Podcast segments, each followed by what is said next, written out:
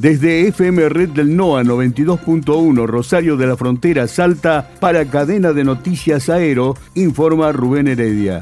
Hoy se celebra en todo el país el Día del Jubilado. Un saludo para todos los oyentes de la clase pasiva. Y hablando de ellos, habrá un encuentro de jubilados en la ciudad termal de Rosario de la Frontera. La próxima semana, los días 27, 28, 29 y 30 de septiembre, tendrá lugar en la ciudad termal el tercer encuentro regional y octavo encuentro nacional de jubilados y pensionados. El mismo es organizado por el Centro de Jubilados y Pensionados Rosario con el apoyo del municipio local junto a otras instituciones y se realizará en las instalaciones de la Sociedad Española. Para este año se espera el arribo de unos 700 jubilados provenientes de distintas provincias del país que competirán entre sí en el rubro danzas folclóricas y culminará con la elección de la paisana nacional de los jubilados. Salta la situación de los gremios y los trabajadores en agenda. La ministra de Producción, Trabajo y Desarrollo Sustentable, Paula Vivini,